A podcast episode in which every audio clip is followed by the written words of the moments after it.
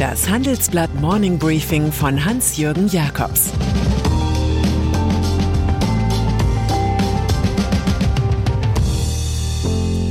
Guten Morgen allerseits. Heute ist Freitag, der 6. Mai 2022 und das sind unsere Themen. Der Putin-Irrtum des Klaus Mangold. Annalena Baerbock reist in die Ukraine und den Börsen geht der Sprit aus. Nach einer kurzen Unterbrechung geht es gleich weiter. Bleiben Sie dran. Sie investieren in Aktien, es fehlt Ihnen aber eine klare Strategie. Ihr Depot ist ein Sammelsurium mehr oder weniger guter Ideen. Dann geht es Ihnen wie vielen. Lernen Sie in der Masterclass Erfolgreich investieren alles über kluge Börsenstrategien. Mit dem Rabattcode Investieren20 gibt es 20% Nachlass auf den Normalpreis. Infos unter handelsblatt.com slash erfolgreich-investieren. Neuer Name für Volkswagen. Gut bezahlte Strategen in Parteien und Firmen glauben, dass Glück einen Namen hat. Wenn es mal nicht so läuft und Unglück droht, dann will man es einfach anders nennen. So ist zu erklären, dass Emmanuel Macron seine Partei En Marche, die erst vor sechs Jahren gegründet worden ist, in La République En Marche umbenannt hat. Jetzt soll sie tatsächlich Renaissance heißen, wie die Wiedergeburt nach dem Tod. So viel florentinischer Innovationsgeist scheint auch in Wolfsburg zu herrschen. Hier hat der Vorstandsvorsitzende Herbert Dies die Idee, die Dachmarke Volkswagen zu ersetzen. Schließlich hat sich das skandalgeprägte Facebook ja inzwischen auch sehr renaissancehaft in Meta umgetauft. Und dann gibt es da noch diese italienisch-französisch-amerikanisch-deutsche Automarkensammlung, die Stellantis heißt, hell wie tausend Sterne. Ob die CDU unter diesen Umständen weiter CDU heißen darf, wird sich zeigen. Der Putin-Irrtum der deutschen Wirtschaft. Vor allem Politiker haben eingeräumt, dass sie sich in der bisherigen Russlandpolitik geirrt haben. Aus der Wirtschaft hat man nichts gehört, man fühlt sich an die Stille zwischen Greifswald und Peenemünde erinnert. Jetzt aber räumt der erste Vertreter aus der Unternehmenswelt viele Fehler ein, und zwar gleich ein Schwergewicht. Klaus Mangold war einst Chef von Quelle und Vorstand bei Daimler. Vor allem aber war er viele Jahre der Vorsitzende des Ostausschusses der deutschen Wirtschaft. Ich habe mich in Putin geirrt, verkündet der 78-Jährige. Über die Lage in Russland sagt Mangold, Putin nimmt die ökonomische Isolierung seines Landes in Kauf. Die Unternehmer fühlen sich vollkommen abgeschnitten und sie wissen, dass das Jahre, wenn nicht Jahrzehnte so sein wird. Über seinen späten Rücktritt als russischer Honorarkonsul am 15. März sagt er, es war spät, ja, ob es zu spät war, weiß ich nicht. Das hatte zunächst pragmatische Gründe. Es hat eine riesige Welle von baden-württembergischen Unternehmen gegeben. Sie wollten wissen, wie sie sich jetzt verhalten sollten. Diese Aufklärung dachte ich besser aus der Position meines Amtes heraus machen zu können. Über eine Enquete-Kommission zur Russlandpolitik meint Mangold, wenn es dazu kommen sollte, kann und sollte sich die Wirtschaft dem nicht entziehen. Hierzu gehört auch die Frage, inwieweit die Wirtschaft mit ihren Entscheidungen im Bereich Energie falsche Abhängigkeiten forciert hat. Alles, was wir getan haben, stand unter der Prämisse politischer Stabilität. Das war das Axiom, das sich nicht erfüllt hat. An dieser Fehleinschätzung tragen wir alle Verantwortung, Wirtschaft und Politik gleichermaßen. Dazu ein Zitat von Fjodor Dostojewski. Die Selbsttäuschung beherrscht der Mensch noch sicherer als die Lüge. Die neue Weltordnung. Es ist keine Selbsttäuschung, dass die alte Weltordnung auf dem Wertstoffhof gelandet ist und die globale Ökonomie in Blöcke verfällt. Die Frage ist nur, ob es zwei oder drei Blöcke sein werden. Dieser Zeitenwende widmen wir unseren Wochenendreport.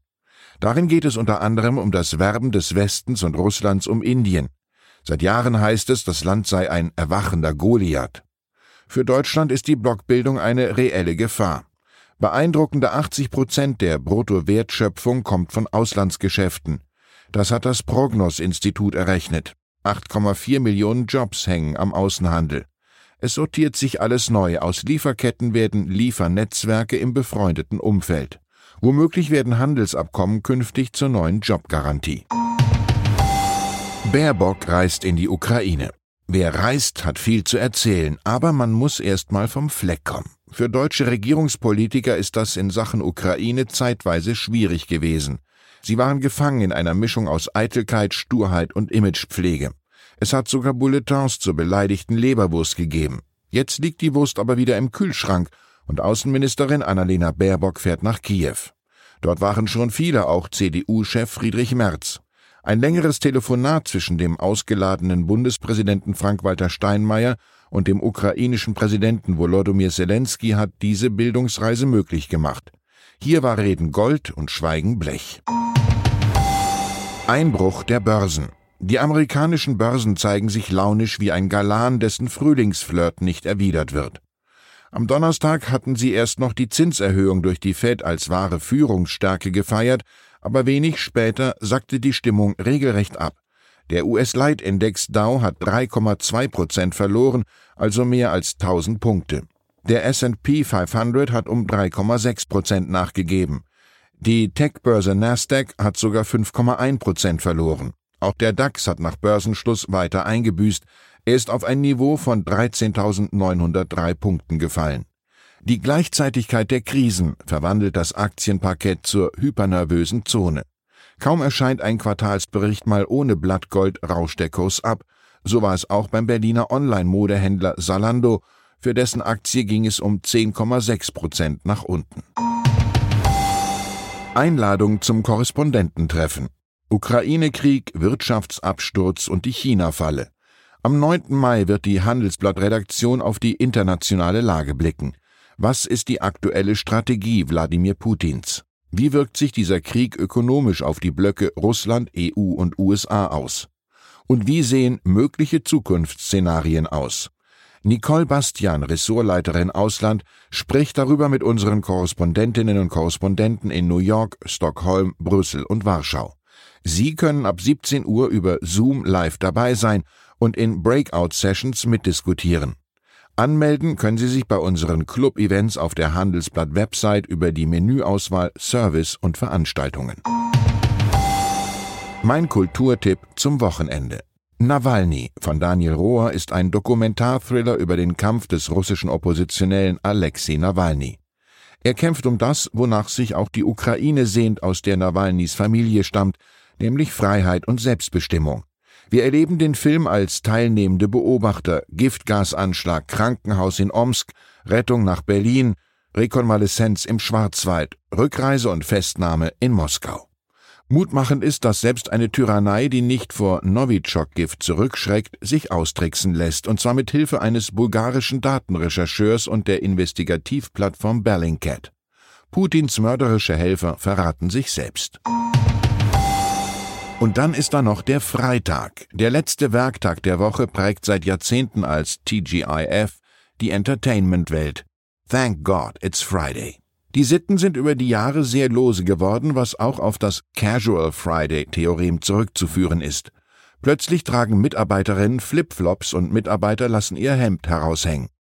Diese Verwandlung des letzten Arbeitstages der Woche in eine Freudenphase vollendet der Waldorfer Softwarekonzern SAP. Er überrascht mit der Mitteilung, dass er künftig freitags keine Konferenzen mehr abhalten will. Es solle so weit wie möglich auf Besprechungen sowie Telefon- und Videoschalten verzichtet werden, hat der Personalchef Kawayunosi intern mitgeteilt. Ganz nach dem Motto, mittags mal durchatmen, nix mit Zoom. Bei SAP haben sie dafür den Begriff Focus Friday erfunden. Der ebenfalls erwogene Begriff Fridays for Future war markenrechtlich schon vergeben. Ich wünsche Ihnen ein vergnügliches Wochenende, das mit einem konferenzfreien Freitag beginnen könnte. Es grüßt Sie herzlich Ihr Hans-Jürgen Jakobs. Das war das Handelsblatt Morning Briefing von Hans-Jürgen Jakobs, gesprochen von Peter Hofmann. Wie geht es weiter mit der Europäischen Union? Präsidentschaftswahlen in den USA, EU-Parlamentswahlen, geopolitische Krisen und wirtschaftliche Schwierigkeiten. Wir suchen Lösungen für diese Herausforderungen. Am 19. und 20. März auf der digitalen Europakonferenz von Handelsblatt, Die Zeit, Tagesspiegel und Wirtschaftswoche. Über die Zukunft Europas sprechen wir mit Bundeskanzler Olaf Scholz, Wirtschaftsminister Robert Habeck und vielen mehr. Kostenlose Anmeldung unter europe20xx.de.